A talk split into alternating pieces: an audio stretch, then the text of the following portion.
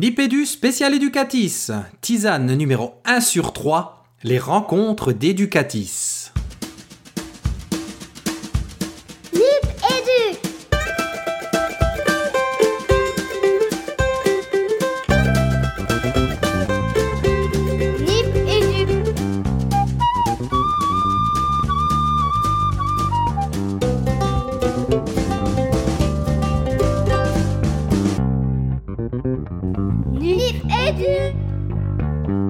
Bienvenue dans ce premier épisode euh, Nipédu hors série éducatis. D'abord Nipédu c'est quoi? Nipédu c'est un podcast indépendant qui parle école, euh, éducation et numérique. Et euh, donc je suis Régis Forgione, un des podcasteurs de Nipédu. Et je ne suis pour une fois pas accompagné de mes fidèles camarades que sont Fabien Aubard, euh, Nicolas Duru et Marine Poyard, euh, pour une très bonne raison, rassurez-vous. Vous allez, vous n'allez pas m'entendre très longtemps. On va laisser un maximum la parole aux interviewés d'Educatis. Alors d'abord, Educatis, c'est quoi? Educatis, c'est le salon de l'éducation et des TIS, et donc du numérique, qui a lieu euh, chaque année. Il a eu lieu cette année du 26 au 28 novembre à Paris, porte de Versailles. Euh, J'ai eu la chance de participer, euh, d'être présent au, au premier jour de ce salon, et Fabien a eu l'immense chance de faire les trois jours, donc euh, la totale. Et donc on a essayé de vous ramener un maximum d'interviews de, des personnes euh, présentes euh, là-bas. Évidemment qu'un salon dédié à, à l'éducation et au numérique, on pouvait que trouver des gens passionnants euh, pour Nipédu. Et vous allez entendre que notamment Fabien a ramené des tonnes d'interviews passionnantes. Ce qui va nous permettre de vous proposer une série de trois hors-séries euh, entièrement enregistrées euh, à Educatis.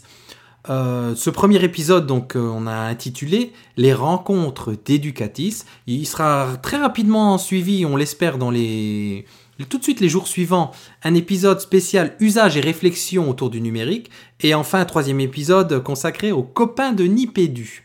Donc, pour ce premier numéro, donc les rencontres d'Educatis, on a essayé de regrouper, euh, pas forcément de manière chronologique, hein, euh, les personnes qui font le numérique pour l'éducation, ou en tout cas que le numérique ne laisse pas indifférent. Vous entendrez des visiteurs, des participants, des élèves, euh, des industriels, qui ont des, choses intéressantes à dire, et donc Nipédu était là pour tendre l'oreille et surtout tendre le, le micro.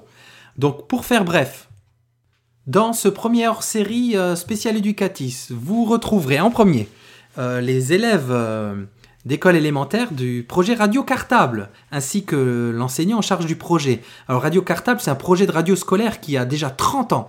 Alors c'est hyper rafraîchissant d'entendre euh, euh, ces jeunes élèves donc nous parler de, ce qu'ils apprennent en faisant ce travail de, autour de la radio. Et on se dit en les entendant que l'avenir de la radio et du podcast est assuré. On, on est ravis chez Nipédu. Vous entendrez ensuite, euh, j'espère ne pas écorcher son, nom, Yoa Thomas Woz et Fabrice Bruchon, ils ne voudront pas, euh, qui font partie de la team GRED EPS de l'Académie de Créteil.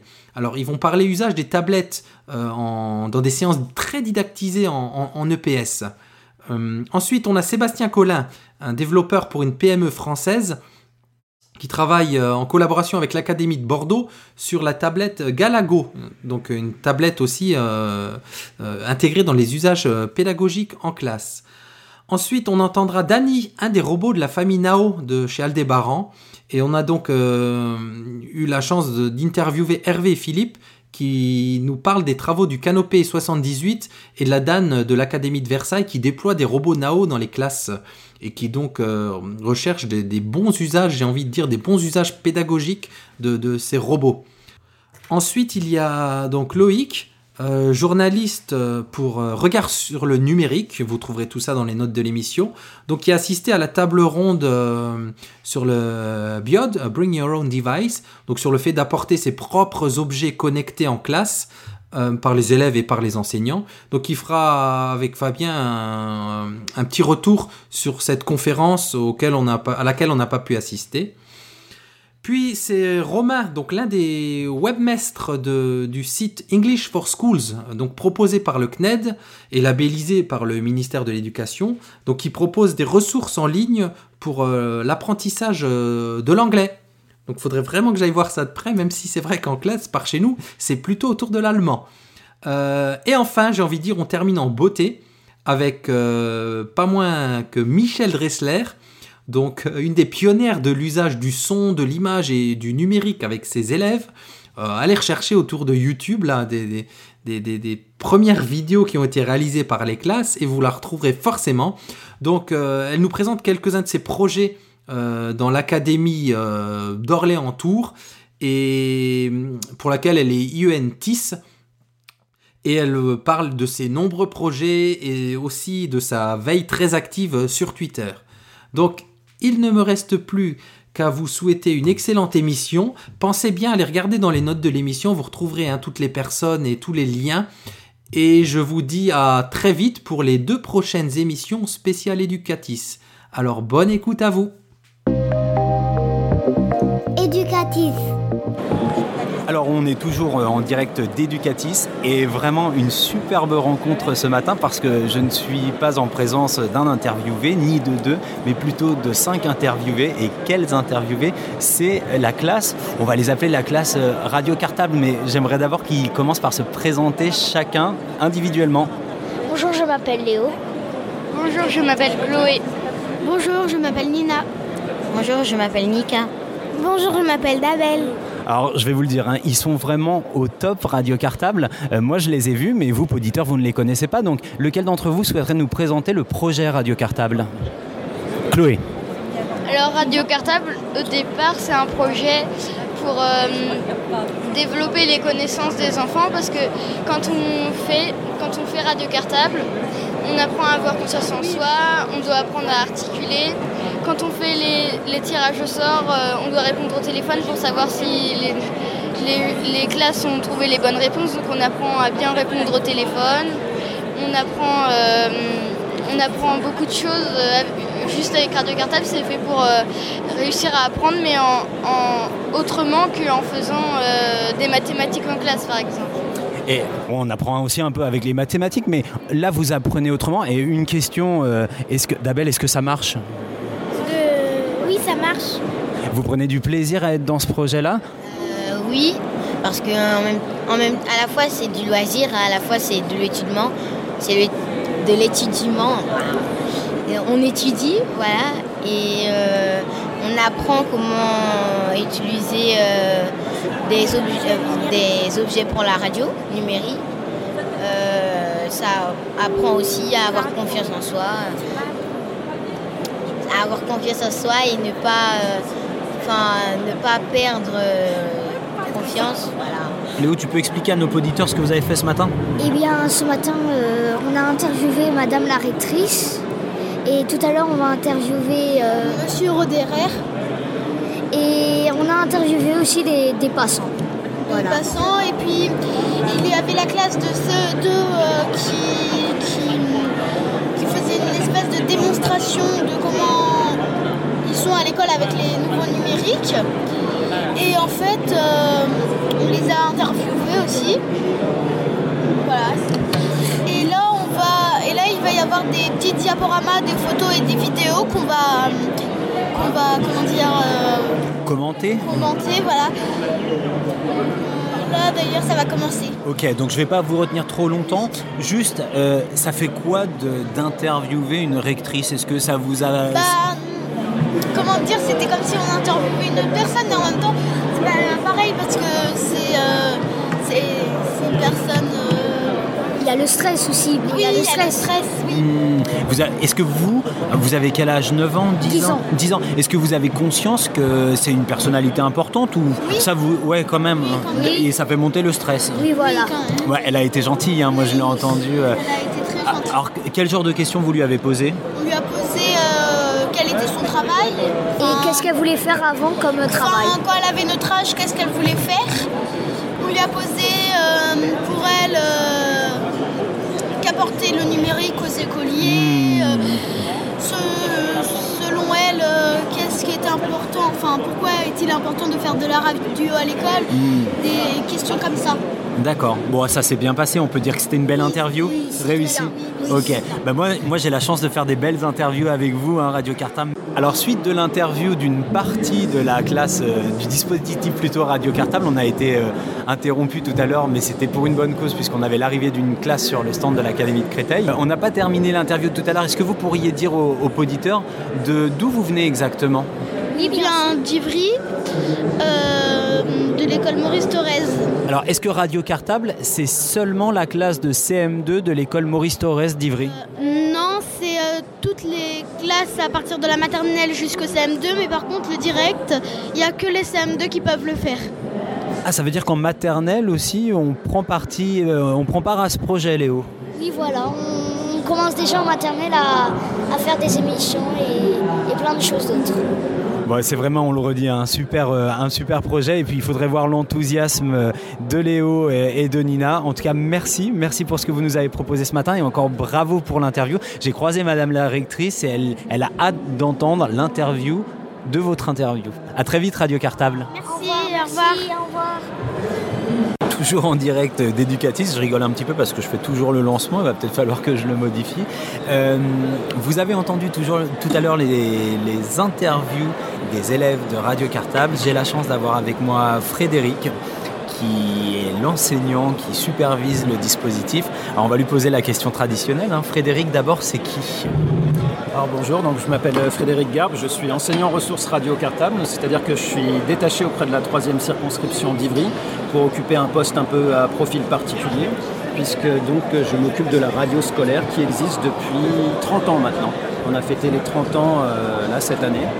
Et donc, euh, bah, dispositif un petit peu particulier car euh, donc, je circule dans les différentes écoles d'Ivry où j'enregistre des élèves pour une émission de radio qui dure une heure tous les jeudis, qui est diffusée sur la bande FM en direct. Donc elle est constituée à la fois de reportages, d'interviews, de jeux. Euh, toutes les classes d'Ivry peuvent y participer, de la petite section jusqu'au CM2. Et euh, par exemple, pour l'an dernier, euh, en- dans- sur l'année 2013-2014, on a eu à peu près 53 classes qui ont participé et on a réalisé un peu plus de 200 séquences inédites. Alors, j'ai cru comprendre qu'il y avait un partenariat fort entre la collectivité locale, en l'occurrence la mairie de la mairie d'Ivry, et euh, la mise en œuvre, hein, puisque tu incarnes. Est-ce que tu peux nous en dire plus? Oui, tout à fait. Alors c'est vrai qu'en fait, euh, une radio scolaire, c'est forcément ancré dans la ville. Donc euh, on a des partenariats avec les différents acteurs culturels. Donc euh, on fait par exemple une émission en, en partenariat avec le théâtre euh, Antoine Vitesse. Donc des classes qui sont des classes radio cartables vont voir tous les spectacles, les créations pour les enfants et en font des critiques au studio de radio cartable et avec les comédiens qui viennent être interviewés. Dans le même ordre d'idée, on a une émission en partenariat avec le Centre d'art contemporain d'Ivry, le CREDAC, avec les archives municipales. Donc les archives municipales, c'est donc traiter donc, de l'histoire de la commune, mais en même temps y voir la, la grande histoire. Là, la semaine dernière, il y a une émission qui est passée, euh, il y a une exposition à Ivry sur la Grande Guerre. Donc euh, la personne qui s'est occupée de l'exposition est venue rencontrer les petits journalistes de Radio Cartable pour leur expliquer comment, euh, comment ça s'était passé, comment on faisait l'exposition. Et ça faisait partie en plus de leur programme. Donc il y a toujours un lien en fait entre le programme à l'école parce qu'on fait vraiment les enfants, même si tout à l'heure ils t'ont dit bon bah voilà c'est ludique, c'est rigolo, on n'a pas l'impression de travailler. En réalité, c'est toujours raccroché aux objectifs en fait euh, de l'école élémentaire. Donc, du coup, j'imagine que euh, ce projet, il est complètement intégré au projet des écoles sur lesquelles euh, qui peuvent fait, bénéficier du dispositif. Tout à fait, on peut même en fait mettre dans son emploi du temps. Euh, il y a des projets Radio Cartable. Moi, je suis invité aux réunions de directeurs pour parler en fait euh, des différents projets. voilà. Tout à l'heure, j'ai discuté avec Michel et Joël en off, et ils m'expliquaient qu'il y avait un support associatif aussi derrière, derrière. Radio Alors Cartable. moi, en fait, je gère le côté pédagogique de Radio Cartable, mais on a aussi en fait euh, l'administratif, c'est-à-dire que euh, donc tout ce qui concerne la logistique autour de Radio Cartable, comment gérer les frais, euh, parce que mine de rien, on doit acheter aussi euh, bah, les micros. On a souvent, en fait, il peut arriver assez souvent d'avoir des problèmes techniques, des zooms qui tombent en rade, etc. Donc il faut racheter. Donc euh, on vend des CD, euh, par exemple, euh, toute l'année. On, participe aussi à des, euh, à des manifestations à Ivry. Donc euh, voilà. Et donc c'est pour ça qu'existe cette association. Alors je pense que ça a donné vraiment envie à nos auditeurs, en tout cas j'espère. Hein, c'est un projet vraiment plein de, plein de vie, plein de vérité, plein d'enthousiasme et, et, tout ce qu'on aime dans le, dans le numérique aussi. Où est-ce qu'on peut vous retrouver concrètement? Alors on peut nous retrouver sur la bande FM tous les jeudis donc de 14h à 15h sur 89.4 FM. Et sinon, donc l'émission elle est en ligne donc, sur le site internet de Radio Cartable. Donc dès le jeudi soir, je mets en ligne en fait l'émission. Donc c'est radio-cartable.ouvaton.org. Et donc on peut réécouter les émissions, toutes les émissions qui sont diffusées chaque jeudi, elles restent en fait sur le site. Donc voilà. Et l'an dernier, on s'est rendu compte qu'il y avait 35 pays qui nous avaient écoutés dans le monde entier. Une belle reconnaissance. Frédéric, je te remercie. Je vais te rendre à tes élèves. Merci beaucoup de nous avoir consacré quelques instants. Merci, au revoir.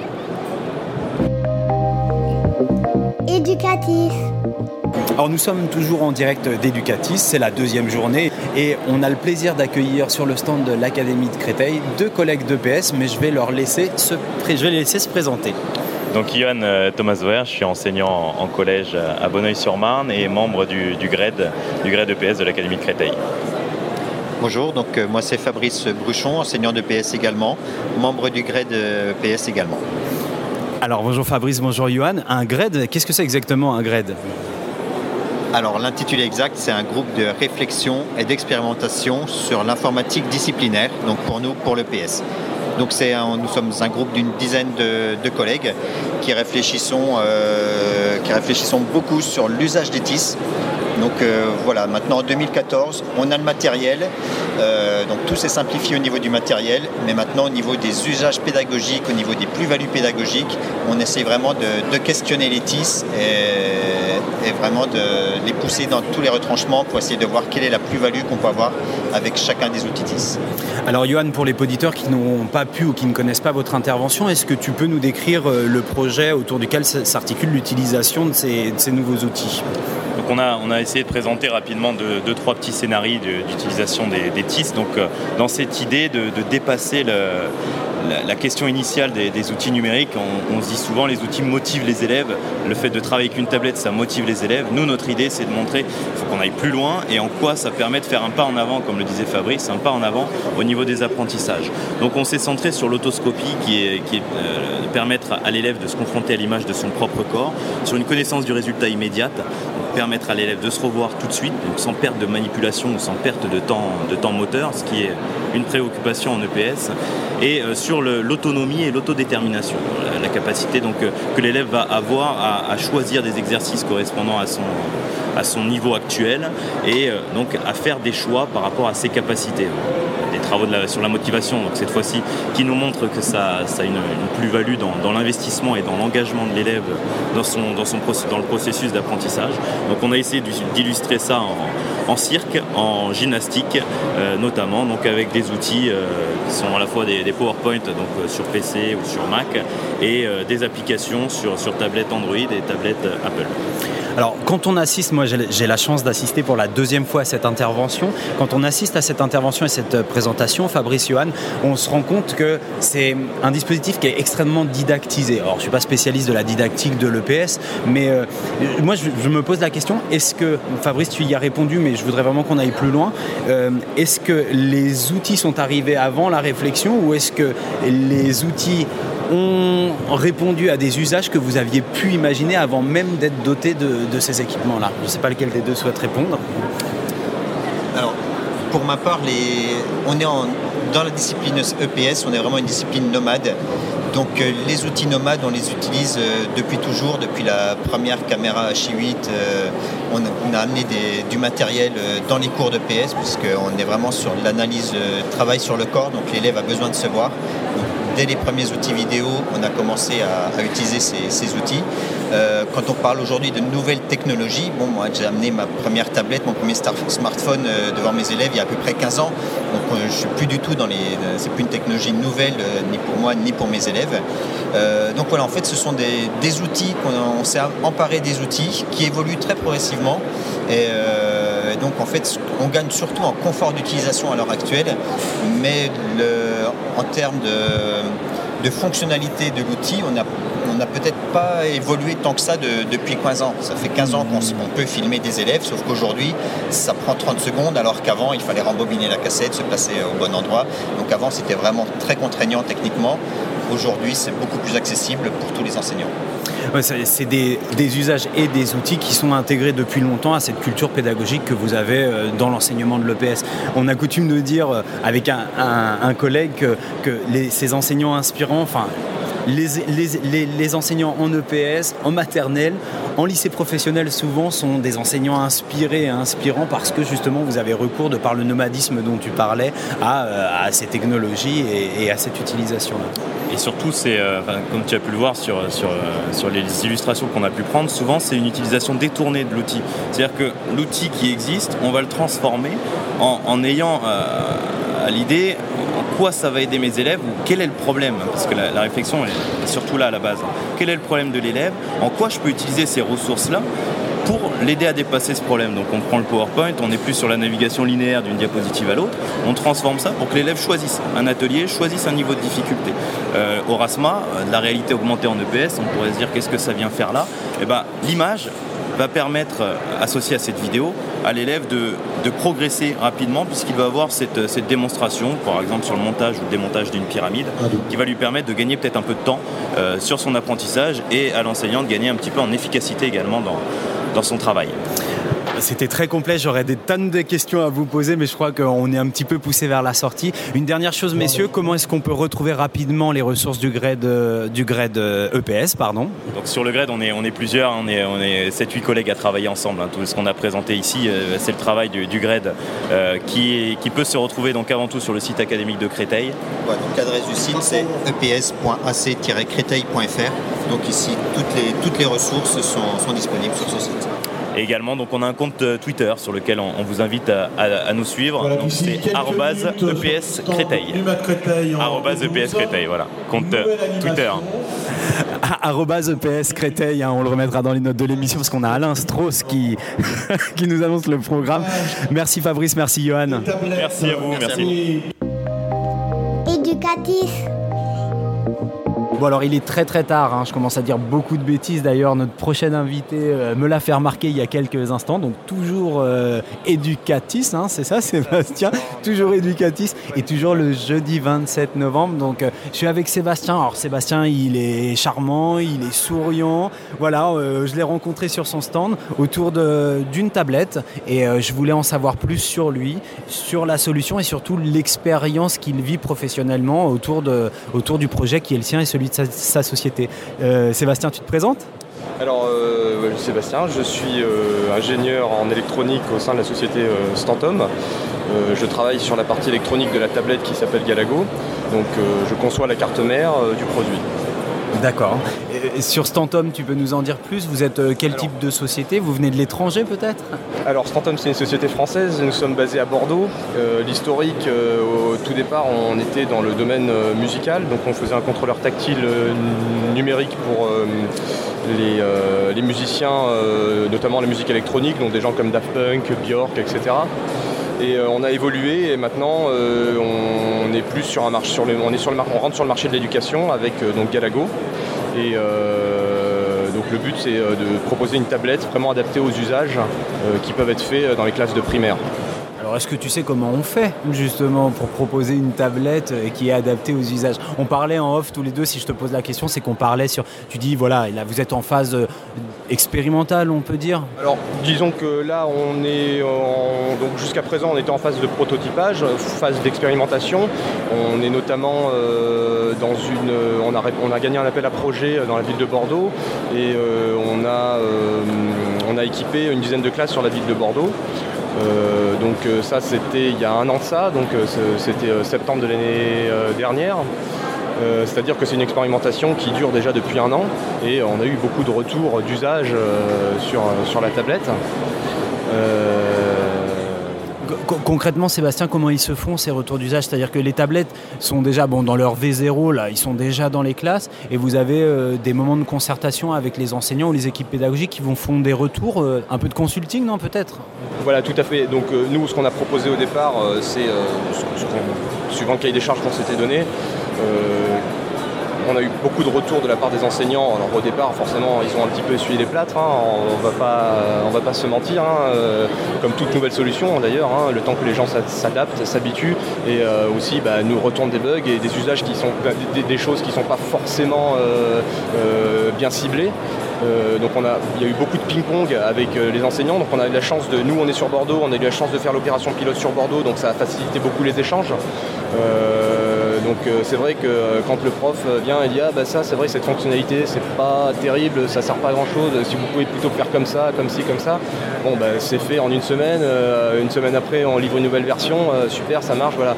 Donc du coup ce qui, est, vraiment, ce qui est vraiment positif c'est que on est passé d'une utilisation assez sporadique de la tablette euh, au début de l'expérimentation, du fait euh, des, euh, bugs, de, l'essuyage de plâtre, je dirais, à une utilisation plusieurs fois par, jour de la tablette. Et en plus pour des apprentissages fondamentaux comme les mathématiques et le français c'est pas un c'est vraiment pas un gadget. Mm. Et, pour que je me rende bien compte et que nos auditeurs se rendent compte, euh, comment, se fait ce lien entre le retour d'usage et euh, les équipes euh, techniques ou les équipes de, programmateurs dont tu fais partie? Alors, moi, je ne suis pas directement en contact avec les professeurs.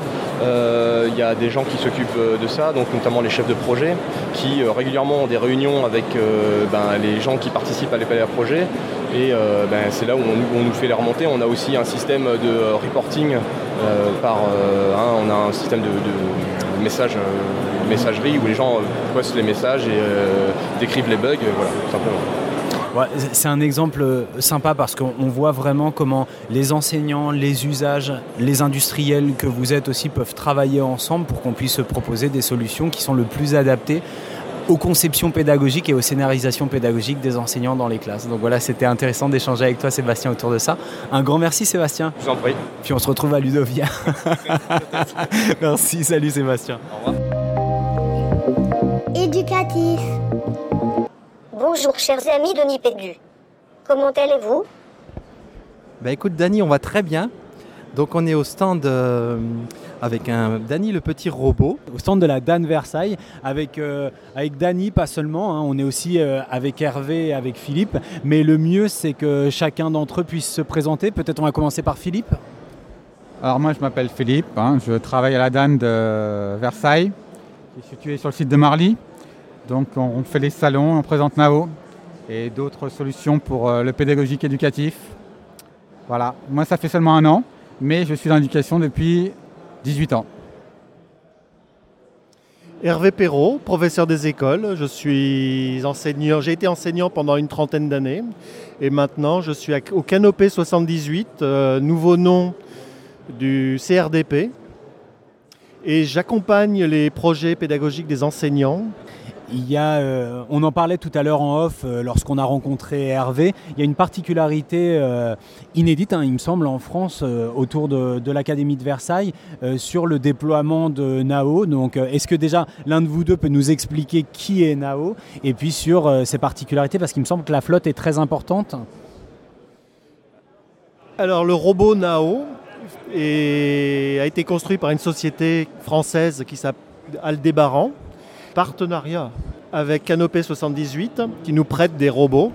Nous, nous essayons de trouver des applications pédagogiques et des enseignants viennent en formation et nous empruntent NAO pour essayer de coder, faire du codage avec leurs élèves en classe. Donc ils travaillent avec ce que je vois là, j'ai sous les yeux là une interface de programmation et c'est donc les enseignants qui mettent en place des scénarios pédagogiques, mais ça peut être éventuellement aussi les élèves qui codent des choses. Au niveau du collège, ce sont les élèves qui, après une brève initiation, peuvent coder sur le logiciel chorégraphe qui est livré avec le robot. Et dans le premier degré, les enseignants euh, manipulent eux-mêmes, programment eux-mêmes NAO pour développer des applications, par exemple reconnaître des formes, des visages, des mots, et le réciter des chansons ou des poésies. Oui, j'étais en train de, discuter avec Philippe sur la répartition des tâches, sur euh, voilà, le fait qu'il y a des, professionnels qui se dédient plus à l'accompagnement technique et l'accompagnement des usages. justement, une autre question pour Hervé, autour des, usages, qui, de, quelques usages euh, qui ont été faits de Nao. Alors, dans tous les niveaux, il me semble, hein, Hervé, tous les niveaux de l'école. Notre site Creatis permet aux enseignants d'emprunter du matériel. En échange de ce prêt de six semaines, ils nous font des retours d'usage. Et donc nous avons du CP jusqu'au collège des, expérimentations d'enseignants euh, un peu geeks qui, en expérimentant, nous laissent des traces de, ce qu'ils ont fait avec leurs élèves. Et ça va donc de la programmation pure et simple, du déplacement de Nao pour aller d'un point A à un point B, jusqu'à des, événements, des, programmations un peu plus complexes au collège, qui peuvent aller de la reconnaissance faciale, des, lectures de sites internet, entre autres. Et, on en avait déjà un petit peu parlé de Nao, et nous, ça nous rappelle qu'on était jeunes, et peut-être à vous aussi, les fameux Big Track et autres Tortues Logo, c'est un peu le, grand descendant de, cette famille de, robots. Alors celui-ci, effectivement, euh, il descend. euh, il y a quelques années, on avait la tortue logo qui permettait de, faire des tracés euh, sur une feuille de papier. Là, Nao ne peut pas tracer, mais par contre, il, effectue des choses un peu plus complexes. Euh, touchant au multimédia et puis à, à au déplacement, etc. Euh, moi, je tenais à dire, euh, allez voir surtout le très très très bon site euh, Creatis de la Dan de Versailles. Et il y a de nombreuses vidéos. On parlait tout à l'heure de la reconnaissance faciale, de ce projet transversal maternel collège, avec un côté repérage dans l'espace en deux dimensions et un autre côté programmation et déplacement. C'est fascinant, c'est riche et ça montre toute la transversalité qu'autorise ce genre de- de- d'outils et les usages derrière qu'apportent les enseignants. Euh, Philippe Hervé, on voulait vous remercier euh, pour votre accueil. Peut-être aussi euh, Dany qui va nous dire un dernier mot. Oui, merci Dani. Vous êtes les bienvenus. À bientôt. Éducatif. Alors on est toujours en direct euh, d'Educatis, euh, on est le jeudi 27 novembre et euh, bah, je me suis permis d'interpeller une personne qui sortait de la conférence autour de les appareils mobiles des élèves qui sont utilisés en classe, hein, plus communément appelé le BIOD ou le AVEC, hein, on a vu passer l'acronyme aussi. Et donc c'est Loïc qui va gentiment se prêter à cet exercice-là. Loïc, alors qui est Loïc? Alors Loïc, justement, euh, je suis, euh, je travaille pour RSLN, Regard sur le numérique, qui est une revue euh, en ligne sur les enjeux du numérique dans la société, que ce soit au niveau économique, mais également politique parfois, et évidemment les aspects d'éducation, l'influence du numérique dans l'éducation. Bon, c'est assez super parce que moi je suis pas journaliste et je vais interviewer un journaliste, donc on va voir ce que ça donne. Euh, pourquoi tu es là pour ce, justement pour tes missions de, de journalisme de, ou c'est de l'acculturation? Euh, Exactement, en fait euh, on est venu à, plusieurs tables rondes, à plusieurs ateliers pour, pour après en faire un compte rendu des papiers qu'on va publier donc sur, sur notre magazine. Euh, donc là en l'occurrence euh, l'atelier sur le, sur le biode, c'était, euh, on est venu pour voir s'il y avait suffisamment de matière pour en faire un papier intéressant. Ok, bon Loïc, alors il va falloir que tu reprennes tout. On va expliquer à nos auditeurs qui ne connaissent peut-être pas qu'est-ce que le biode et qu'est-ce que toi tu retires de ces échanges. Si tu nous pouvais nous laisser synthétiser aussi, ce serait vraiment super. Alors euh, sur ces échanges sur le biode, c'était euh, essentiellement, la, enfin ce que j'en ai retenu en tout cas, c'est vraiment la, question de l'égalité des chances qui a été euh, vraiment abordée avec les, élèves dans les classes, entre ceux qui étaient équipés, entre ceux qui n'étaient pas équipés, avec les différences d'équipement qui pouvait également y avoir. Donc toute cette gestion d'égalité entre les élèves, et notamment avec des témoignages de professeurs et de- de membres du corps enseignant qui soulignaient également la, la mission euh, de, de l'école qui est aussi de gommer les, les- les inégalités. Donc il y avait, euh, il y avait cette question d'égalité des chances qui, qui revenait euh, beaucoup. Et est-ce qu'on a parlé de- d'études qui démontrent que telle catégorie sociale est moins équipée que telle autre? Alors ça a été très rapidement abordé, notamment à la fin. Euh, apparemment, il y avait des, il était fait mention des- d'études aux États-Unis euh, parmi les, populations les plus démunies, comme quoi le taux d'équipement était assez surprenant, en fin de compte. Mais après, pas beaucoup de chiffres ont été avancés pour, euh, étayer ces propos, donc euh, c'était peut-être un petit peu ce qui manquait. Et alors dans cette table ronde, est-ce qu'on avait un premier avis et puis des contre-inquants ou est-ce que tu avais le sentiment que tous convergeaient vers un, voilà, une même vision de ce que pourraient être les biodes aujourd'hui à l'école et notamment dans le secondaire surtout? J'ai l'impression que le constat est partagé euh, avec euh, donc les, différences d'équipement, euh, les avantages et les inconvénients du biode. Après, sur les solutions à apporter, il y avait également des. Pour le coup, il y avait des, petites divergences, en tout cas des, solutions n'étaient pas forcément très claires et très définies. C'était plus des pistes que chacun apportait, qui parfois se complétaient, parfois pouvaient diverger un petit peu, mais il n'y avait pas non plus un cap clair et défini. euh, voilà. C'était encore un peu un, un tâtonnement, j'ai l'impression. Alors, il me semble que ce n'était pas l'objet de cette, euh, de cette table ronde, mais est-ce qu'on a parlé usage pédagogique? Est-ce qu'on a parlé de dispositifs classe très précis qui existeraient déjà autour de l'utilisation de ce matériel personnel de l'élève?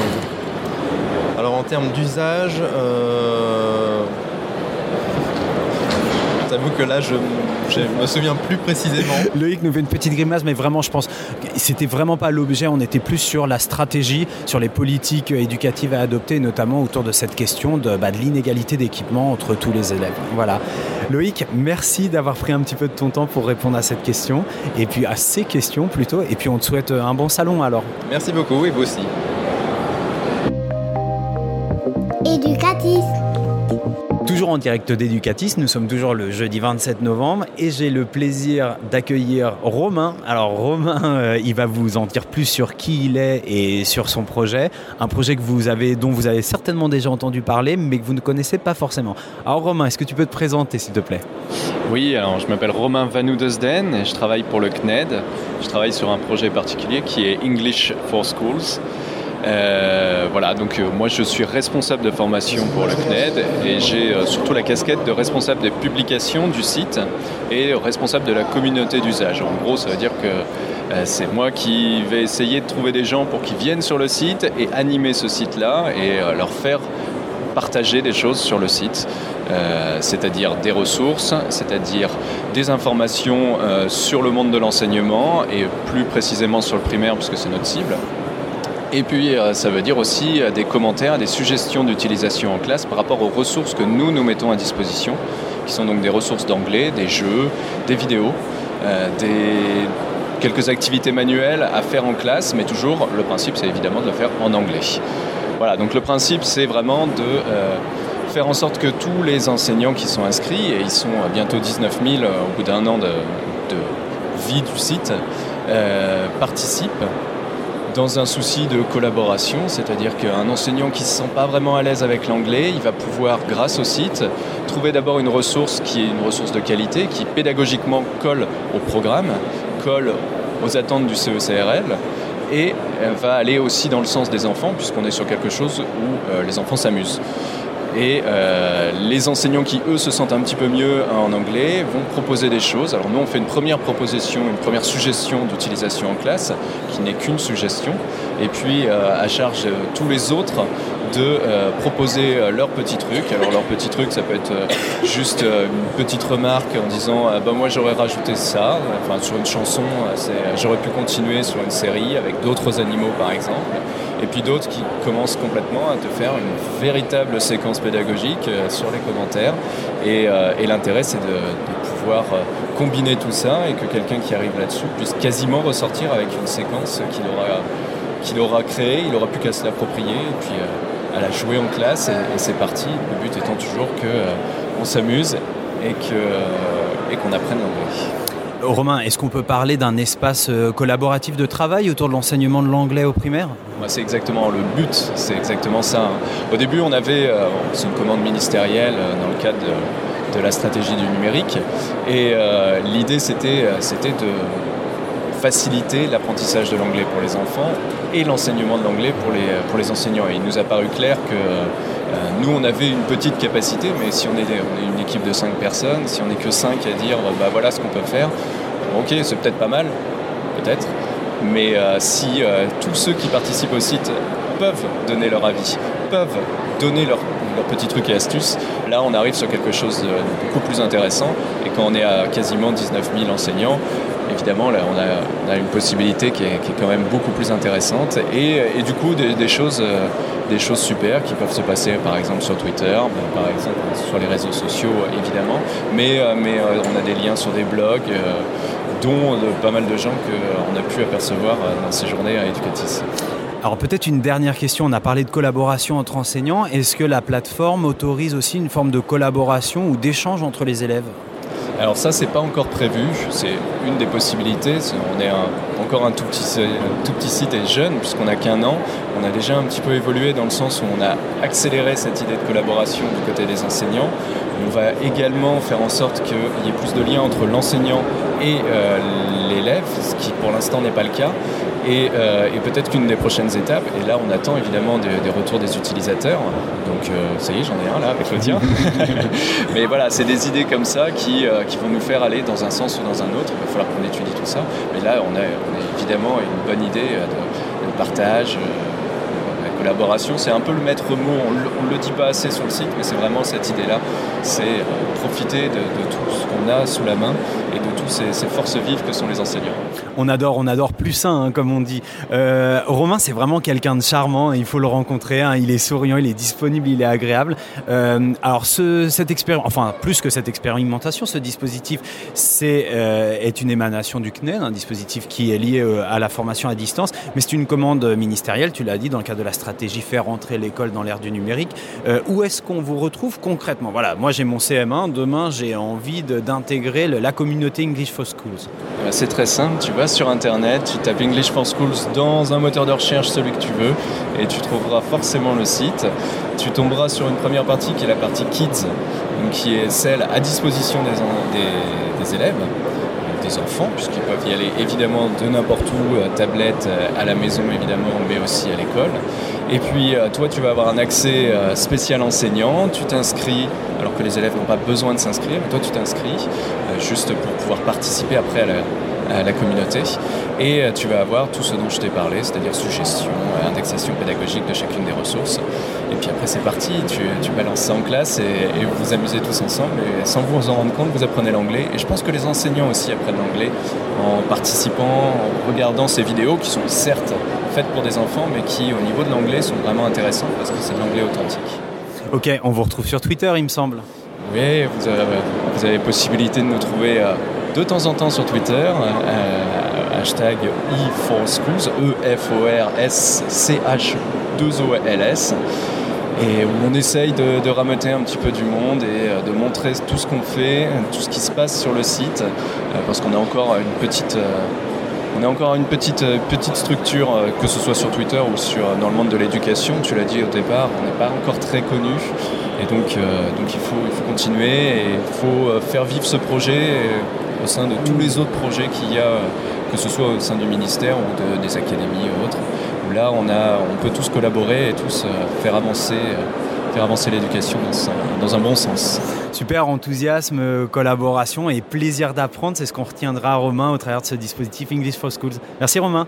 Merci. Éducatif. Alors on est toujours sur Educatis, on est toujours le jeudi 27 novembre. Et alors là pour moi c'est un grand moment de bonheur. Je pense que Régis va être très très jaloux lui qui est retourné dans sa Moselle natale parce que je suis en compagnie de l'excellentissime, de l'indispensable Michel Dreschler. Donc euh, nous on la connaît très très bien parce qu'on la suit depuis très longtemps, mais, peut-être que nos auditeurs ne la connaissent pas tous. Donc Michel Dreschler, qui c'est? Alors je suis euh, TIS du recteur dans l'Académie Orléans-Tours. Et pour rendre le petit clin d'œil, je suis aussi mosellane.